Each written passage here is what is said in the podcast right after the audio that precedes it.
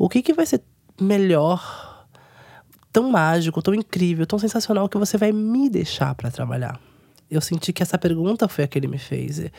E, e vem cá, mãe, você sabe que os filhos, é, teoricamente, morrem depois das mães. Eu vou ficar depois de você.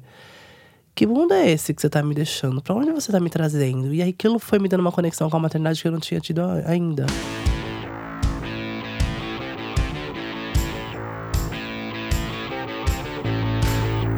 Bem-vindo a mais um episódio do Retrato, o podcast do Draft, que é um lugar de gente falando de gente sobre coisas de gente. Eu sou a Cláudia de Castro Lima, sou editora de conteúdo do Draft e hoje a nossa convidada é a Dani Junco, empreendedora e mãe, que tem uma aceleradora justamente para mães e empreendedoras. E a gente vai falar hoje aqui um pouco sobre maternidade, as dores e as delícias e, e um pouco de empreendedorismo, claro. Uh, Dani, muito obrigada por ter vindo, por aceitar nosso convite. Obrigada, eu adoro o draft, estou muito feliz de estar nesse quadro que chama Retrato, né? Retrato. Acho que tem tudo a ver. É lindo. Muito legal. Maravilha. Dani, eu queria começar uh, falando, fiz uma bela pesquisa sobre você, claro, uh, li bastante coisa, mas eu queria entender o começo desse processo todo que é ah, a questão da maternidade. Como é que isso se deu na sua vida? Era um sonho seu? Era uma coisa que você queria? Você planejou? Como é que foi essa uh, isso na sua vida? Assim, foi um claro. projeto? Me conta um pouquinho do, do, começo de tudo, antes de tudo, na verdade. Eu sempre quis ser mãe, né? Mas eu já não, não sabia disso depois, né? depois dos 20 anos, a gente esquece, né? Mas eu venho de uma família muito matriarcal e é, a maternidade sempre foi coisa muito presente, né? E ela não foi planejada, na verdade, eu. Na verdade, planejada nunca é, né? Mas a gente quer transar e ganhar um iPhone? Não, não dá, né? A gente transa e ganha um filho, né? No caso. Mas uh, eu tava namorando um mês e meio do meu marido atual, o Marco, né? Que a gente se conheceu no Tinder. E depois de um mês e meio a gente tava grávida. É, o Lucas, ele não foi esperado, mas ele foi muito, muito, muito aguardado, assim, né? Acho que depois dos 30 anos a gente a maternidade, ela, para mim, ela foi uma benção. É, eu falo que foi um resgate. É, ela não foi assim esperada, vamos engravidar agora, amor da minha vida, senta aqui, vamos falar sobre isso. Mas eu parei de tomar pílula porque eu já, já queria engravidar em algum momento, só que eu não esperava que fosse tão rápido. e o Luquinhas, eu tenho cinco anos com o Marco e o Luquinhas tem quatro. Né? Então foi, não foi planejado, mas foi muito, muito desejado. Você, nesse processo todo, é, é, Assim, eu não sou mãe, vai ser um papo divertido. Ah, porque legal. Eu, eu não sou mãe legal. e eu não quis ser mãe. Mas legal. aconteceu na minha vida uma coisa uh, dessas coisas que acontecem. Então eu comecei a me relacionar com o meu atual marido e ele tem dois filhos. Então, Isso. Então eu, eu, fui mãe de repente, assim, eu me vi nesse papel. Então o menino tem, são dois meninos, um tem cinco e um tem seis. Aham. Uhum. E então acho que vai ser bastante divertido. A gente vai poder fazer uma troca bem legal aqui. Muito legal. eu veio, eu, o Marco também veio com a Milena, né? Eu sou madrasta também. Ah, eu tenho também. uma enteada que agora ele chegou, ela chegou com seis, mas agora ela tem onze. Então vamos poder falar sobre isso também. Muito legal, muito legal. Agora sim, uh, você falou que era um, uma coisa que ah, a gente pensa um dia na nossa vida e depois acabou esquecendo, mas em algum momento você é, pensou, não, vou parar de tomar pílula aqui e tal, e bem. Você uh, imaginava Uh, na verdade, minha pergunta é assim: você, depois. Isso tudo do empreendedorismo aconteceu na sua vida depois da maternidade. Aliás, você já era empreendedora já antes. Era, é, já eu queria era. até falar um pouco sobre isso. Tá. Mas uh, tem coisas que, que você não imaginou que a maternidade trouxesse e ela trouxe e, e, também o contrário coisas que você imaginou que seria que teria na sua vida e, e na verdade não foi nada daquilo é, eu acho que esse quadro cabe bem em ser um retrato, né? Porque tem uma passagem da minha vida importante. A eu falo que o Lucas me resgatou por dentro. Porque antes de ser mãe, de estar grávida, na verdade, eu tinha uma leitura da, das mulheres sobre uma ótica muito da minha bolha, assim, única, sabe? Uhum. Então, por exemplo, eu achava a mulher fraca, aquela mulher que não conseguia é, trabalhar, né? Ou que não trabalhava, né? Ou então a mulher que dependia do marido, sabe essas frases prontas, uhum. assim? E, e, embora eu não apontasse, né? mas era para educação, mas eu achava no fundo do meu coração que as escolhas corretas e certas era uh, estudar, se formar e trabalhar e não depender de ninguém, né? É, e eu achava que as mulheres que não faziam isso, é, elas estavam enganadas. E a maternidade me fez olhar para outras mulheres de um jeito que eu nunca tinha visto antes, sabe? É, tipo, eu era muito escroto em várias situações, assim. Uma delas era essa, só que a única verdade que tinha era que eu vivia, né? É, então eu acho que a maternidade, ela, ela, ela, a primeira coisa que ela fez é olhar a mulher, a mulher, olhar a mulher, sabe? Eu sempre trabalhei com homens, sempre liderei muitos homens, muitas mulheres também. Mas meus líderes homens sempre foram homens. Eu nem queria trabalhar com mulher. Achava mulher lenta um pouco para algumas coisas, ou, ou, ou, ou muito frágil, sabe? E a fragilidade, que é uma coisa que mudou muito depois da maternidade também, era uma coisa que me, que me irritava, né? Então, eu acho que o Lucas é, me resgatou, sabe? Desse olhar. E de, de, mudar o meu olhar sobre a outra mulher. Falando de mulher especificamente, uhum. sabe? Uhum. Sobre os seus medos e as suas fragilidades. E que vulnerabilidade não é fraqueza. Então, eu aprendi muito com ele. Então, acho que o primeiro aprendizado foi aí. E tinha alguma coisa que você. Uh, porque a gente sempre meio que fantasia, né, um pouco. E assim, até a questão de, da gravidez em uhum. si. Eu, eu, eu nunca fiquei grávida, claro. mas eu tenho muito próximo de mim minha irmã. Eu tenho uhum. um sobrinho que tem três anos e dez meses. E eu me lembro que a minha irmã teve, passou por um momento assim bem complicado durante a gravidez, porque ela falava: não é nada mágico. Cadê aquela magia? Ah, é, é... Cadê o Amanda? Então é também uma construção, né? Como é que foi isso pra você? Cara, tá tudo errado nas coisas que a gente lê. tá tipo, tudo errado, assim. É, para mim, essas revistas aí escrevem uma maternidade que não é, para mim não existiu. E, e assim, vão muitas mulheres na Bitmami. E não vi ninguém essa maternidade. Eu falei, cara, que, quem que eles entrevistaram para escrever essa merda? Todo mundo mente. Porque não é possível. No mundo real, eu converso por semana com mais de 100 mulheres e ninguém me fala isso. É, não, não foi nada mágico. Eu trabalhei igual uma filha da puta, assim, tipo, gravidez inteira, já empreendia. Minha empresa tinha um monte de funcionário, faturamento era da área comercial, faturamento bombando. E não foi só comigo isso. Eu conversava com outras mulheres, mesmo estando em casa, elas também não estavam lá passando óleo e ouvindo Beethoven à luz da manhã. E, tipo, não conheço ninguém que passou por uma maternidade assim. Acho que a sua irmã também deve ter sido muito parecida. Exatamente assim. e a gente tenta buscar essa tipo, essa luz, porque não é, né? E aí a gente tenta buscar essa. Mas aconteceu uma coisa comigo. Hum.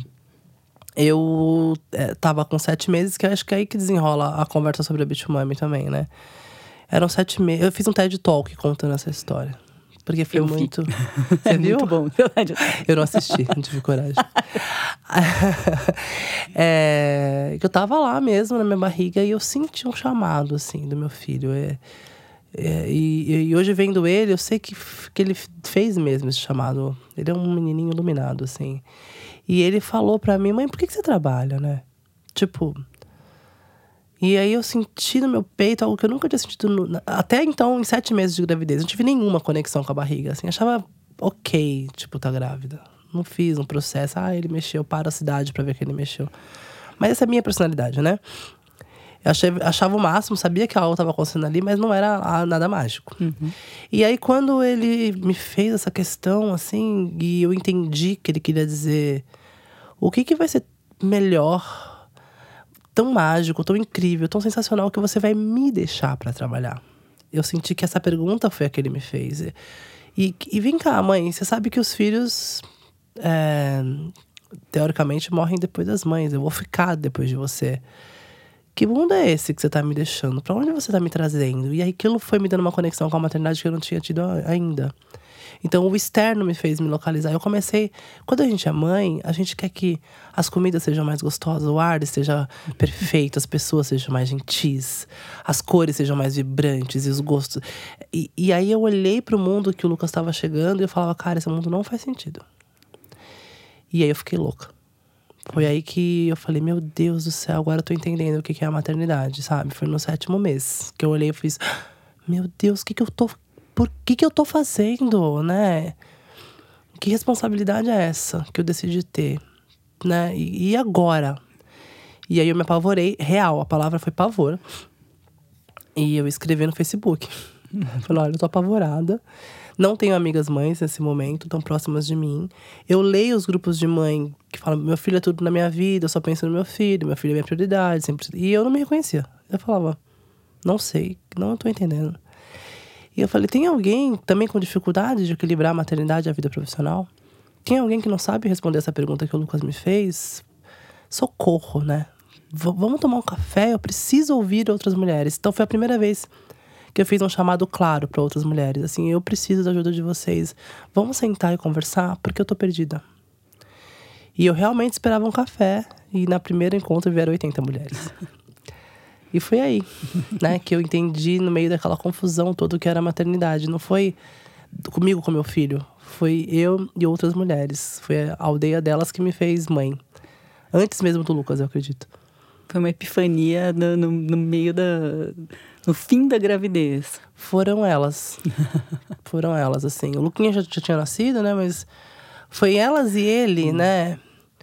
Foi o sentido daquilo tudo ali, sabe? Que me fez descobrir o que eu queria fazer. Então não foi só ele, uhum. foram as mulheres, né? E, e eu consegui responder para ele. Eu largo sua mão ainda muito pequenininha todos os dias para segurar a mão de outras mulheres. E é por isso que a mamãe trabalha.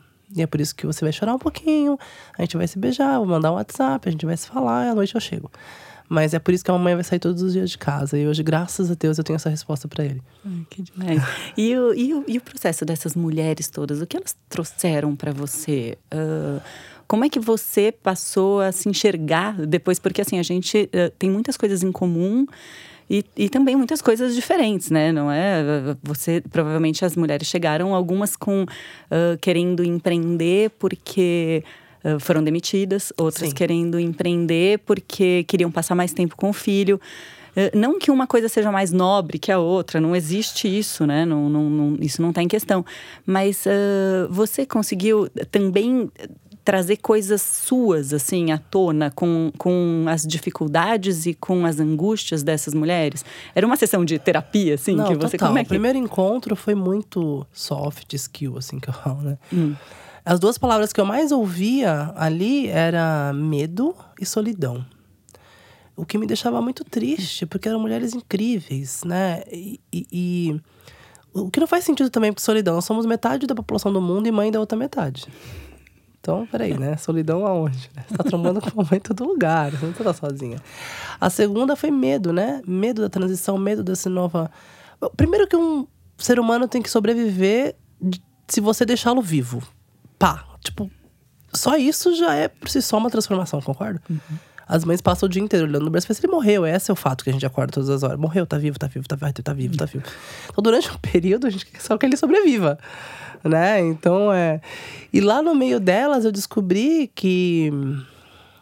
Primeiro que não existe nada mais lindo quando uma mulher olha para outra de verdade, sabe? Uhum. É, é visceral, né?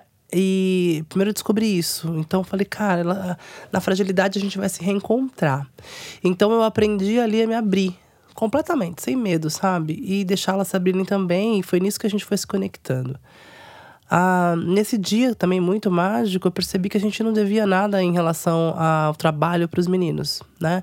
Nós somos diferentes fisiologicamente. Sou farmacêutica de formação, né? Eu estudei cérebro, neuromarketing. E nós, nós somos progesterona e estrogênio. Nós somos os hormônios do cuidado, né? Uhum. E nesse dia, e agora daqui para frente, eu comecei a ver que a gente sempre quis vender batalhas no mundo corporativo ou no mundo do empreendedorismo com, com espadas. Então a gente sempre quis é, segurar uma espada tanto quanto o menino segurava, porque eles têm outros hormônios, eles partem de um outro lugar. E aí eu percebi que a gente não estava usando nossos escudos. Que é o cuidado, que é o compartilhamento, que é o olhar uma para outra, é dividir. Então eu falei, cara, é chegada a era dos escudos, sabe? É chegada a economia compartilhada, a nova economia. Então é chegada a era dos escudos. Então, como mulheres, a gente não tem como perder essa batalha. Não contra eles, mas com eles. Olha que legal. Não é só de escudos ou só de espadas que fazem batalhas, ou só de avançar, ou só de recuar. Uhum. É uma estratégia, é uma dança. Então, esse dia, o que eu percebi que eu falei, cara, a gente tem que usar aquilo que a gente tem de melhor. Colocar a espada na mesa, a gente coloca o escudo. Não, eu acho que não tá bom assim para mim. Vamos tentar chegar no meio do caminho, botar, você bota o escudo de novo. É, ainda não chegou no lugar que eu preciso. Será que a gente pode rever essa cláusula? Será que essa negociação não pode chegar em algum outro lugar para que nós dois tenhamos. Para que eu fique feliz esse um ano que a gente vai estar junto? Não vai fazer sentido. Você concorda que eu vou te deixar no meio do caminho? Que tal ser? Que tal se a gente cocriar? Que tal se a gente mudar isso aqui? Né? Não deixar de falar, mas usar o que a gente faz de melhor, que é cuidar. Né? E aí eu percebi que tanto a, mim e a Bitmami, as empresas que estavam com a gente, a gente foi criando Um grande exército de escudos, né? E os homens que estão com a gente, tem vários, é... e eles entram com uma coisa mais pragmática mesmo. Ah, eu quero falar. Eu também sou igual aos homens. Não é.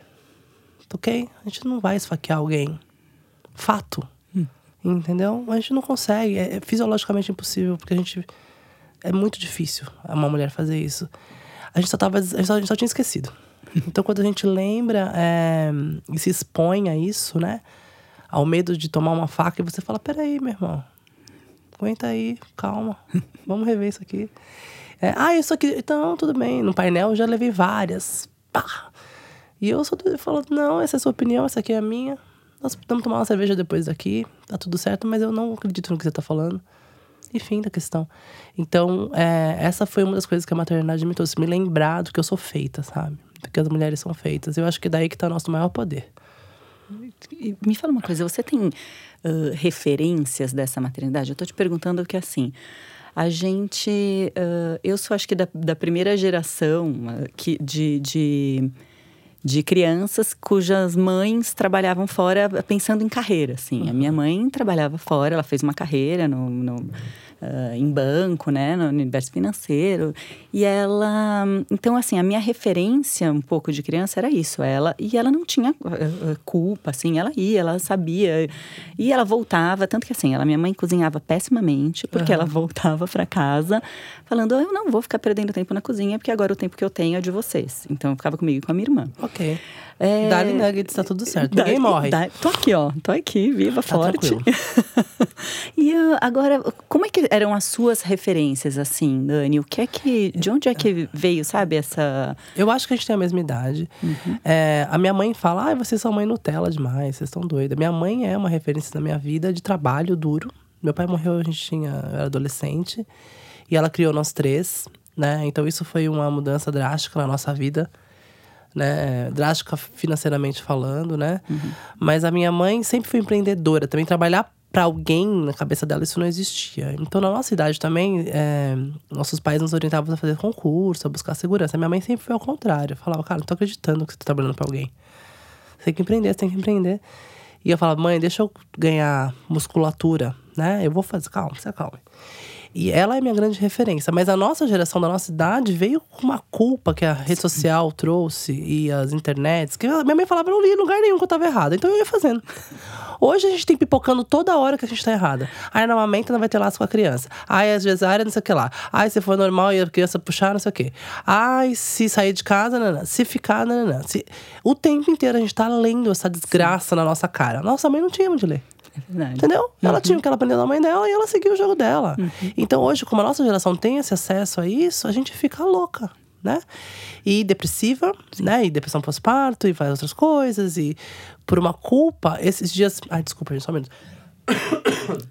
esses dias eu postei. Isso era um estudo, cara. Eu, eu postei no, no meu Instagram. Hum que eu, eu, é, a, minha, a minha quinta turma da Bicho ia se formar, a formatura das meninas, e o Lucas ia dançar no mesmo dia é, três minutos. Não, era cinco minutos de música, ele dança um e meio, né? Então, ele, um e meio de dança. Festa junina. E aí eu postei, gente, você acha que eu vou na dança? Eu postei de propósito, né? Ou na festa junina? Cara, foi uma avalanche. Eu nunca tive tanta mensagem desse tempo de Instagram, assim. Foi uma avalanche. E o que me deixou triste por uns cinco segundos, porque é o máximo que eu fico, é o número de pessoas é, julgando, assim, sabe? Uhum. Que absurdo, isso não é coisa que se pensa. É óbvio que é na dança, né? E aí, algum, mas um outro lado é óbvio para quem? Ela pergunta: o que, que você quer fazer? Né? Então, uma pessoa no meio daquela confusão falou: você quer fazer o quê? Né? Uma voz sensata. Desculpa. Uma voz sensata falou isso. E, mas aí chegou uma, uma que vale a pena falar, que ela falou assim: Dani, vê se você acompanha essa loucura aí. Ela falou assim: Eu fiquei com culpa de não me sentir culpada por você não estar culpada, porque eu também queria ir na formatura. Hum. Eu falei, cara, tem alguma coisa muito errada, sacou? Tipo assim, primeiro que eu não preciso ser a pessoa mais importante da vida do meu filho. Eu não preciso ser esse ser humano. Ele tem pai, primeiro. Ele tem irmã, ele tem avós, ele tem padrinhos que amam ele tanto quanto eu. E somos importantes na mesma proporção. Então, se eu não estava lá, estava com o pai, dois avós, três avós, a tia, a madrinha, ok eu não estar. Né? Ele precisa de segurança, paz e amor só. De qualquer pessoa que venha. Exatamente. Às vezes vai ser eu, às vezes vai ser a avó, às vezes vai ser a professora da escola, às vezes vai ser uma amiguinha que tá mais do lado dele do que eu não tô. Então, eu crio um filho para receber amor, independente de que braço for, né? Então, é, a culpa, ela destrói. Mas eu acho que a culpa vem do ego. Aí eu acho hum. que é um outro lugar que a gente pode ir num outro dia, mas do ego de achar que realmente a gente tem que ser o ser humano mais importante da vida é. dos nossos filhos, né? Ah, e essa, e essa figura que a gente traz pra gente mesmo, de, é, de ser perfeita e de ser super-heroína e de abraçar o mundo e de fazer tudo, né? Equilibrar todos os pratinhos e não deixar nenhum cair nunca. É, sempre recebo essa pergunta, assim, é, é, me ligam, ai, Dani, como é que você fez? para equilibrar. Eu falei, não, não fiz, né? Tô doente, tô com broncopneumonia hoje, tô aqui. É, alguma coisa vai, alguma coisa vai dar cagada, gente. Entendeu? Não fiz. Não tem, não consigo, não dá, não dá. Uma coisa vai dar errada. O que a gente começa a aprender, óbvio, com terapia, né? E com pessoas que ajudam, é se acolher, se perdoar e seguir o jogo. Porque você não vai equilibrar. Ah, mas vai dar tudo errado 90% das vezes. Uhum. O que faz a diferença é como você se levanta dessa coisa que deu errado. A velocidade que você tem que se levantar, né? Porque lá fora não para. Exatamente. Você falou de terapia, você faz terapia? Cara, eu sou uma sem vergonha, né? eu tenho na rede várias terapeutas. Aí de vez em quando alguém me liga, você não quer dar uma passadinha aqui? Eu vou falando um pouquinho cada uma, sabe? Uma coisa assim. Mas é uma coisa que eu acho que todo mundo precisa fazer. Eu também falo. Eu falo de ter bolsa terapia no Brasil. Não, não cara, devia? tem uma startup de uma amiga que faz, né? Que cobra super barato, faz online e tal. Mas é uma coisa que não pode parar, né? É que eu tenho os meus anjos que vão me ligando e vão me. Eu nem tô sentindo, elas estão fazendo terapia em mim, sabe? Lógico. Agora você estava falando da culpa, e é, é, muito engraçado, assim, como a gente uh, é julgada o tempo todo. Assim. A gente é julgada quando a gente uh, resolve que vai ter filho e vai parar de trabalhar. A gente é julgada quando a gente resolve que vai ter filho e vai continuar a trabalhar. Uhum. A gente é julgada quando a gente resolve, no meu caso, que não vai ter filho, porque tem Nossa, isso também. você deve tomar uns tapas loucos. Nossa, muitos. pra quem que veio com útero? Tem umas mensagens assim. Exatamente. Exatamente, exatamente. Então, assim, é, é, é, a gente é, tá meio que acostumado a ser julgado o tempo inteiro, né? O, o Uh, isso te incomoda? Te incomodou? Cara, já? me incomodou muito hum. se eu falar que não é mentira. Mas eu aprendi até autorresponsabilidade naquilo, naquele veneno que eu decido engolir. Eu faço uma conta. Uma conta não, eu faço um parâmetro, assim. O quanto essa pessoa é importante para mim. Então, assim, se minha mãe que fala uma coisa, é muito importante, cara. Eu paro e penso. E aí eu carrego dois sacos. Um do vou ouvir com mais profundidade e o foda-se. São dois sacos. Aí a pessoa fala, eu escolho onde eu vou colocar. E a minha primeira pergunta é: duas perguntas eu faço. O quanto essa pessoa é importante para mim? E quanto que eu vou lembrar disso daqui a três anos? Cara, isso é libertador. Você olha a situação e fala: quanto que eu vou lembrar daqui isso aqui? Meu, não vou lembrar. Meu, deixa pra lá. Né? Você fala: nossa, isso ser importante. Isso vai ser importante na vida do Lucas daqui a três anos. Essa pessoa importa, cara, eu vou parar pra ouvir. Porque senão você fica maluca. E você corta 90% das coisas, viu? Não, Já maravilhoso aí, você fala, essa estratégia. Pô, não vou lembrar de nada. Então, meu, tanto faz. Você parece ser super forte, Dani. É, você é sempre assim? assim Meu filho, eu sou a cagada da, do medo e da fraqueza. Você não tem noção, presta atenção. A minha irmã fala que trabalhando eu sou igual o He-Man na nossa época, né? Não sei quem nossos amigos que escutam podcast, vocês sabem o que significa isso. Mas o He-Man era o pacato e o gato guerreiro, você lembra? Sim, lógico.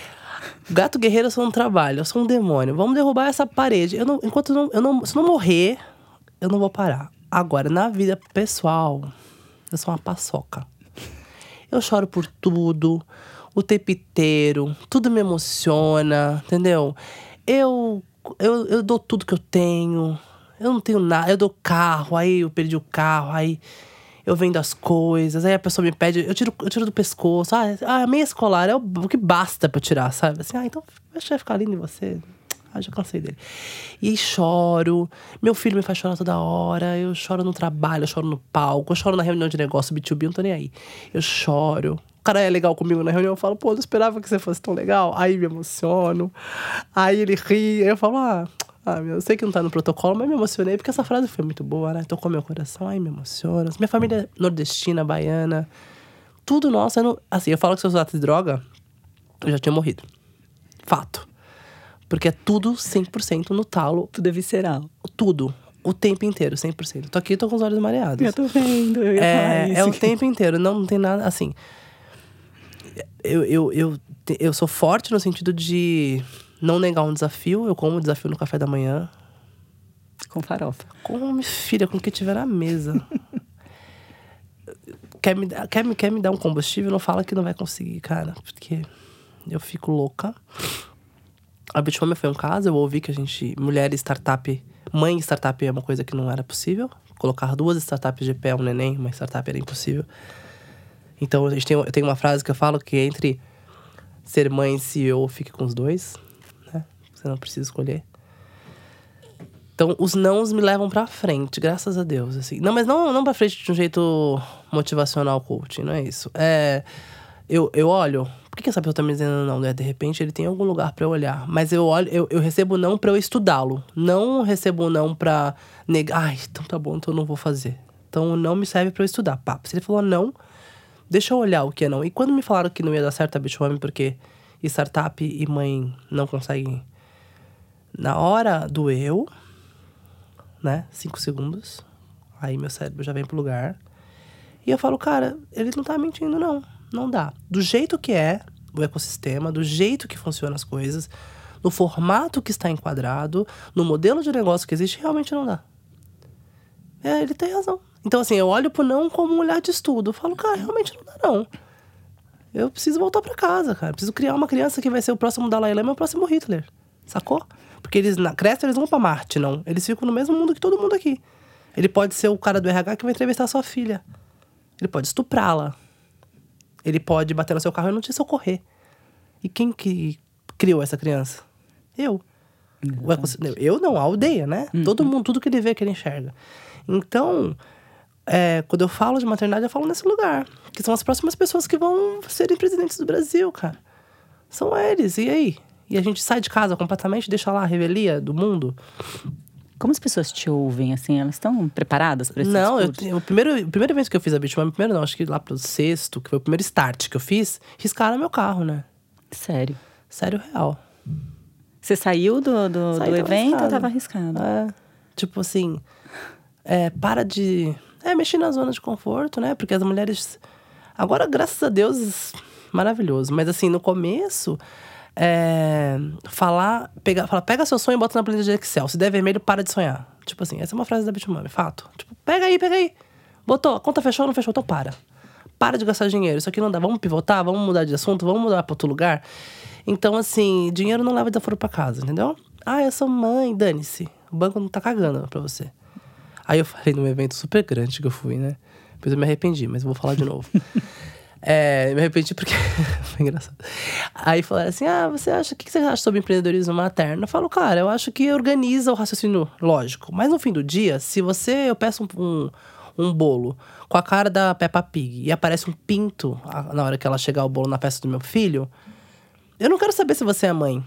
Você tá entendendo? Naquela hora eu sou consumidor, eu não vou pedir de novo de você.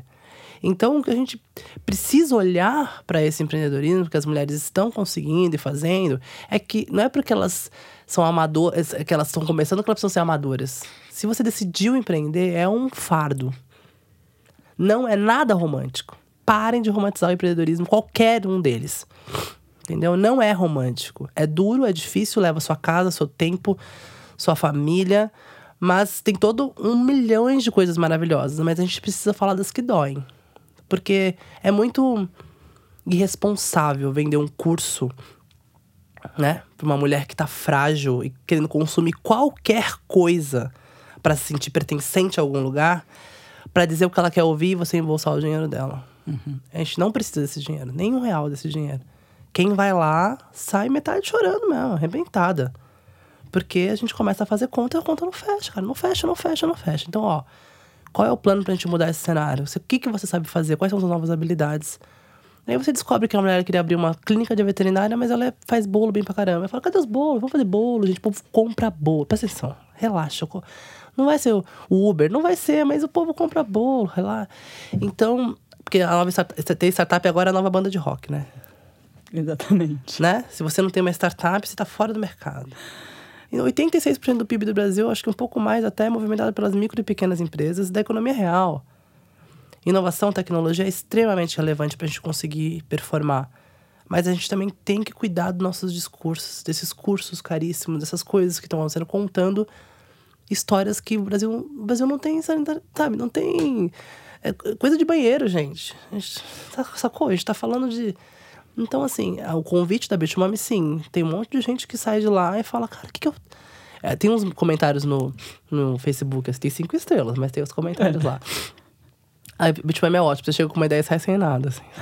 Porque a ideia a gente mata em 24 horas. A gente faz assim, né? ideia da pessoa. Mas tem gente que chegou lá e falou assim: ah, já gastei 25 mil reais no aplicativo. Não, filha da puta, que vende o aplicativo pra essa pessoa? É, é de fato. Né? Você olha e você fala. É, já... Eu olho o negócio e falo: não é possível que você pagou isso. E aí. Eu falo, por que, que você pagou isso, gente? Não é possível. E aí a gente fica vendendo sonhos e links patrocinados pelas redes sociais. Então, é, a gente tá na contramão disso aí. E por isso talvez que eu não tenha rica ainda. Né? Esse eu acho que é meu, é meu. Se eu puder parar para pensar agora, pensando rápido, deve ser por isso que a gente ainda não tem muito dinheiro. Porque a gente não tem coragem de fazer coisas assim, né? Mas tá vendo? Você pode cada vez mais falar pro Lucas quando você sai de casa o que é que você foi fazer. Não, sem graças, ter o menor problema. Graças a Deus. Isso. Graças a Deus. E aí a gente tira daquela dor as que performam e as que vão ser sócias, de repente. Tem uma frase que eu gosto de usar que eu falo que é, você pode ter, ser a mulher do seu negócio ou você pode ser uma mulher de negócios. Que são coisas diferentes. Uhum. Tem muito dinheiro e muitas mesas. Você não precisa ser da sua mesa, que você criou, que você lixou a mesa. Então é minha mesa, eu vou ganhar dinheiro aqui. Você não tem as skills, às vezes, que precisa para isso. Olha as mesas todas. Cara, onde tem dinheiro? Na Bitcoin tem dinheiro como eu já sei, eu vou ser CEO, eu vou cuidar da parte de eventos, vou ganhar meu dinheiro lá. Ou então eu vejo uma minha, minha ideia ruim. Acontece isso direto na Bitcoin. Minha ideia é ruim, gente. Eu falo, gata, ruim, né? Não chega nem na primeira semana de operação isso aqui. E a menina do lado, uma super ideia. Escala, tem tecnologia, funciona, começa a faturar agora. E a menina tá lá impregnada na ideia ruim dela. E excelente em finanças, e a menina bem inspiradora. Você fala, então, por que, que você não desliga a sua ideia, se pluga nessa daqui e você vira, e você vai cuidar da finança dela e ela vai voar? Então, o meu convite é que vocês não empreendam desse jeito. Vocês achem um problema para resolver. E aí, se vocês acharem esse problema, vocês empreendam. E se vocês tiverem os skills, vocês empreendam. É, é, queiram dinheiro. Onde não tem ego, tem dinheiro. E é isso que a gente gosta de ensinar lá na Bitcoin. Tem gente que gosta, tem gente que não gosta. E faz parte do show. Agora, você que uh, uh, tá lá orientando, dando esse caminho, uh, ajudando as pessoas a remarem. É, como, quando foi que você naufragou? Eu naufraguei em 2000 e... 2009. Eu quebrei em 2013. Uhum. Não era Bitcoin, era a minha empresa, Enjoy. Quebrei é, é, economicamente, não financeiramente. Assim, é, se eu não olhasse para a empresa, a gente não ia conseguir. A gente trabalhava para grandes multinacionais, que são ótimas, porque elas, elas são. O faturamento é sensacional, mas o prazo de pagamento é 120, 150. Então o que acontece? Eu não, não me preparei para ter colchão financeiro é, suficiente e a gente quebrou tinha 30 e poucos funcionários, demissão, aquela coisa horrorosa. Eu nunca vou me esquecer na minha vida esse lugar, sabe? Uhum. E aí esse dia eu naufraguei, feio, assim, pá. Eu falei, eu não tô. São, é, em seis anos de empresa, nunca ninguém tinha pedido demissão na minha empresa. Nunca. Eu tive que, eu tive que demitir. Então, não só para mim, para minhas sócias, né? Para mim, para Ju. Foi um dos dias mais difíceis. Eu naufraguei feiamente esse dia. Naufraguei na, nos três primeiros meses da minha gravidez, que eu tive uma depressão pós-parto. É, eu não lembro desses três primeiros meses. O Lucas foi para UTI quando ele nasceu. É, e na volta para casa, com certeza, eu não pude lidar como eu queria com meu papel de mãe. E foram meses muito ruins. Muito ruins, assim. É, porque você olha uma mulher cercada por amor, amando um filho é, é, esse é o pior cenário do mundo. Porque você vê, e você escutava assim, mas você é uma ingrata, Deus vai te dar uma coisa para você se ferrar, porque Deus te deu um menino saudável, uma família que te ama, um marido que te ama, dinheiro, uma casa, tá, né? E você tá aí em depressão. Então foi muito ruim. Então eu não lembro dos três primeiros meses do Lucas, assim. Esse foi um outro naufrágio, clássico, assim. Só que eu não sabia, tá? Hum. Ninguém tinha, nunca tinha lido sobre baby blues. Eu não sabia de nada. E você meu não marido, foi, você não foi diagnosticado? Eu odiei hum. amamentar. Hum. Foi um processo horrível. Me ensinaram tudo errado no hospital. Eu cheguei em casa tudo errado. O menino nasceu com 4 quilos. Ele odiava amamentar comigo também, porque ele ficava desesperado, porque o leite não saía no volume, não sei o quê, a pega tava errada. E foi uma confusão. Foi, foram três meses assim, olha. É, meu Deus, aqui é uma. É, cada uma hora. Foi muito ruim. E, e dizer isso na sociedade é, é retrato o nome disso aqui, né? Isso é foi um outro naufrágio. Não amamentar do jeito que eu imaginava e romantizava foi um naufrágio na minha vida, claro, assim. Eu acho que isso foi um dos grandes motivos da depressão, com certeza. Eu não saí nem pro parquinho embaixo com meu filho durante três meses, não tinha coragem. Como é que você saiu dessa, assim? Cara, tra o trabalho. É. É, uma vez a minha. Você tava trabalhando. Eu tava né? trabalhando, ah. mas eu tava desconectada, tava ruim. E um dia minha contadora, uma mulher, minha contadora, Adriana, me ligou e falou uma das coisas mais libertadoras da minha vida, assim. Ela falou: Filha, é... ele veio depois.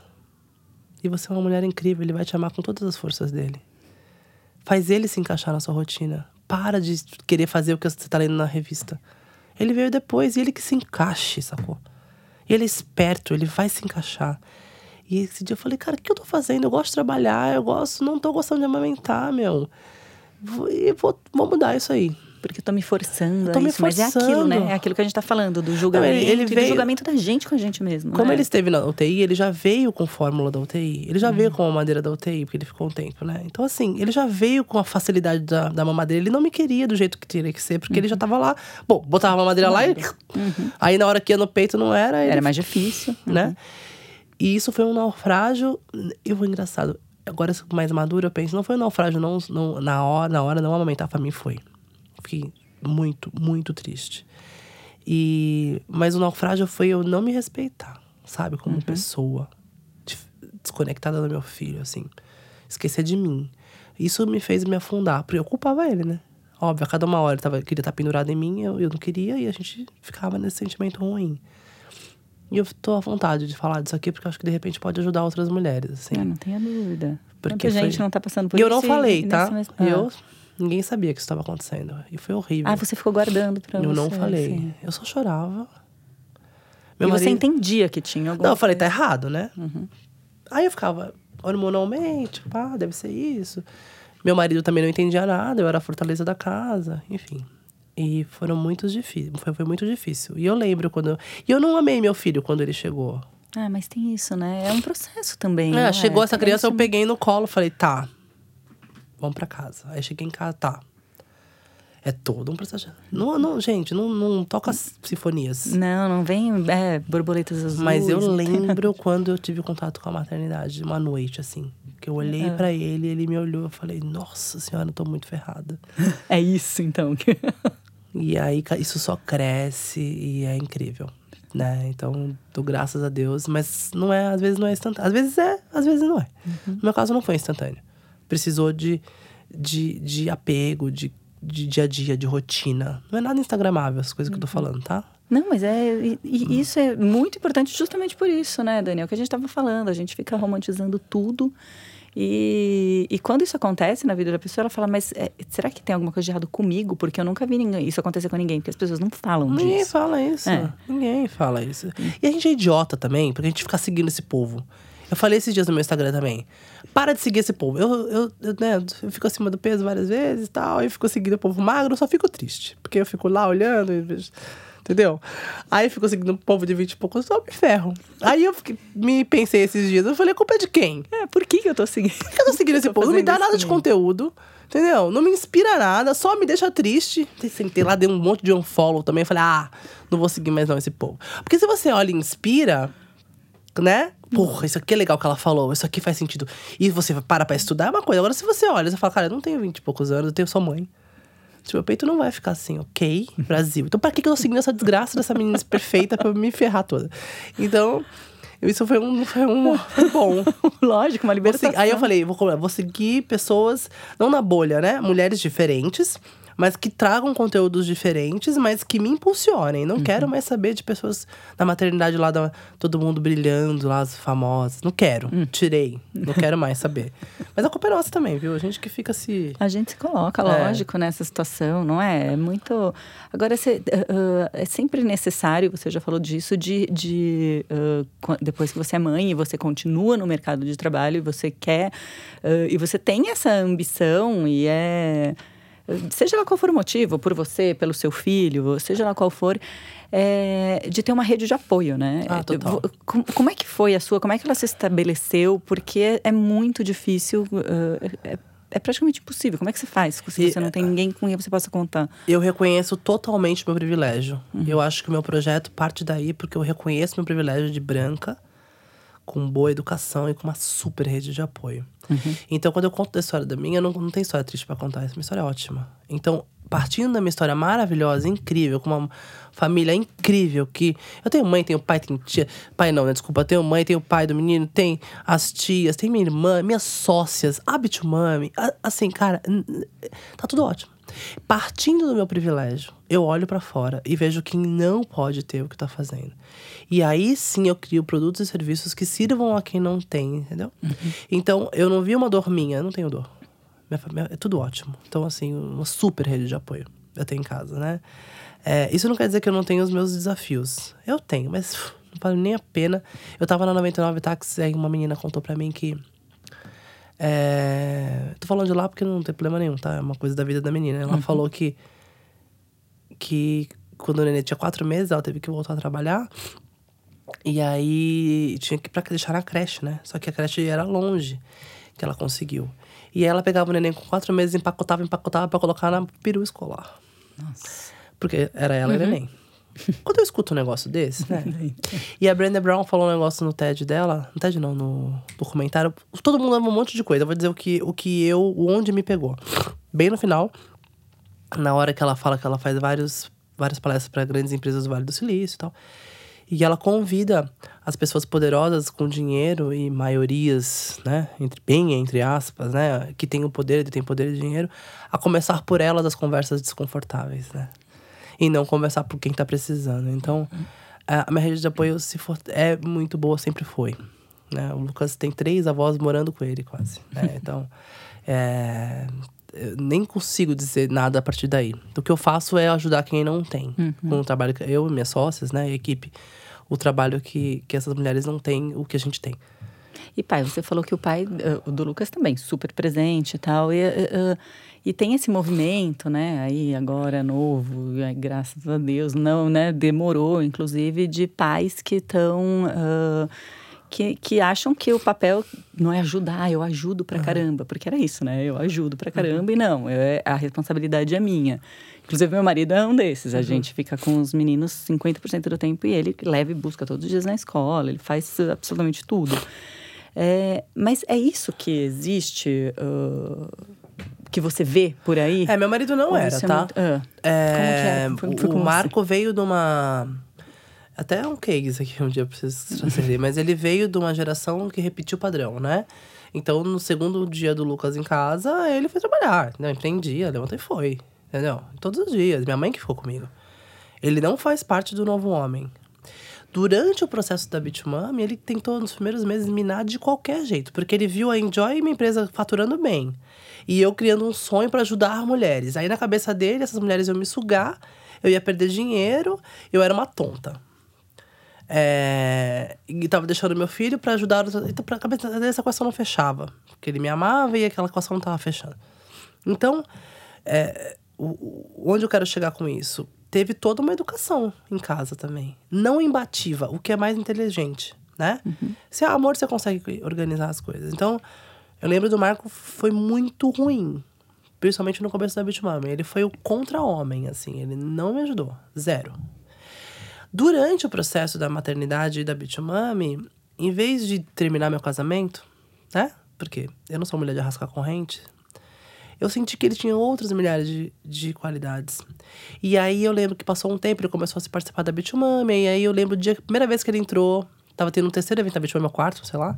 Eu já tava praticamente part-time só na Bitumami. Ele entrou e pediu uma camiseta de mentor.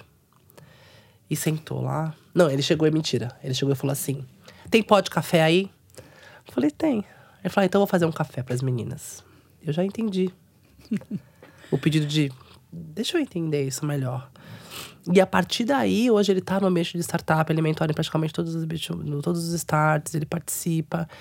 É, mas a gestão ainda é bem matriarcal, assim. O Lucas tal, minha mãe me ajuda é, com ele muito mais do que o Marco, porque ele trabalha também o dia inteiro. Mas olhar para a maternidade para a mulher veio com ele participando da Bitumami. E é por isso que eu chamo muitos homens para participar. Uhum. Os mais novos, os mais velhos, porque olhando. Eu lembro que no palco do Google Campus, que foi, teve a primeira formatura, ele desceu no palco e me pediu perdão no palco, na frente de todo mundo. Por esse, por esse começo aí. Não, ele pediu perdão. Ele falou: eu errei. E elas se formaram, elas fazem o pitch e tal. Aí ele falou: se não fosse a Dani não ouvir o que eu falei dentro de casa, é, vocês não estavam aqui hoje. Então eu quero pedir perdão para todas vocês, né? Então eu escolho não. Não, não tem dinheiro nem é, amor onde tem embate. Nós não somos escudo. Eu falei: fica tranquila. Ele vai olhar de outro jeito. Então. A gente vai ter um evento em agosto de pais e mães juntos para falar sobre a nova paternidade é, e o mercado de trabalho. A gente tem empresas colocando paternidade, é, licença paternidade é, estendida, mas os homens não tiram, com medo de falar: como assim você vai tirar a licença paternidade? Ah, mas, mas você falou que podia. Ah, mas eu falei que podia pra ficar bonito pra piar, né? Uhum. Não necessariamente. Pra sair na revista. pra sair no draft. É, pra sair no draft. né? Foi pra isso que eu falei. Mas não era bem pra você tirar, entendeu? É super. Então a gente vai é, discutir com a empresa de RH essa, essas posturas. Porque se os homens participarem. Bom, os números são horríveis no Brasil, né? As é. mulheres, as mães solo, os filhos sem, sem nome do pai do RG. E eu não vejo isso mudar tão rápido assim. Né? Infelizmente, a gente está há 200 e poucos anos ainda de muitas coisas que precisam acontecer. Mas eu acho que cada um fazendo o seu papel e o nosso é trazer um homem para discussão. E eles vêm, eles vêm. É, eu acho que eles também querem. Meu filho já vai ser um homem diferente, com certeza. Hum, não tenho dúvida. Uh, agora me fala uma coisa, você. A gente está falando aqui um pouco de erro tal, agora sem falsa modéstia, assim, quando você claro. olha. Uh, o, o, que é que te traz um orgulho, assim, sabe? De, de, dessa sua da trajetória e disso tudo que você uh, passou e está trazendo para, sabe, maternidade, empreendedorismo, isso tudo. Eu acredito que ter enxergado um oceano azul, onde ninguém estava enxergando. Porque todo mundo falava da maternidade num lugar, a gente resolveu falar em outro lugar. Eu acho que quebrar esse lugar aí é, de recolhi recolhimento, né? E não abertura para o mundo. Eu acho que a gente se orgulha muito disso. É, eu me orgulho. É, eu, eu não tenho modéstia naquilo que a gente é bom, não. Eu sou muito boa com pessoas, eu amo pessoas, eu quero cuidar de pessoas e falar com pessoas. E a gente entende pessoas como ninguém. E a gente tem muito orgulho da nossa trajetória de ter criado um time muito incrível. E quando eu falo time, isso é uma coisa legal da nova economia também. O time não é só os funcionários, seus colaboradores, né? O time de mentores que a gente montou, o nosso board, as empresas hoje que estão apoiando e patrocinando a Bitumami, vocês, é, o Facebook, a Draft, pessoas que se conectaram com a causa e estão dando voz. Então, assim, eu acredito que, que eu tenho muito orgulho desse time olhar pra gente.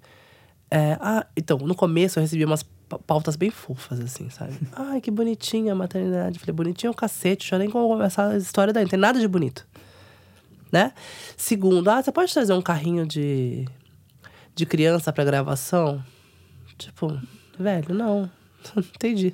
Você não entendeu, né? Não, eu falei, não, irmão. Aí, tipo, aí, no começo, né? A revista liga e fala assim: é, por que, que as mulheres não querem voltar a trabalhar?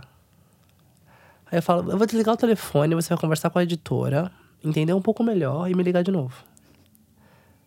Né? Você vai lá estudar um pouquinho mais antes de me telefonar. O que a gente tem orgulho é de mostrar essas coisas. Não tem nada de fofice, não. É, não quer dizer que não tenha pertencimento, abraço, choro na hora que tiver que chorar, fragilidade, vulnerabilidade. Mas não tem de fofo, não tem nada. Né? Rosa bebê não tem nada aqui. e a gente precisa olhar pro dinheiro, fazer as pazes com o dinheiro. Eu gosto de dinheiro. Eu gosto de comer bem, ganhar bem, viajar entendeu? Cuidar do meu filho, botar ele numa escola boa. Eu gosto, cara.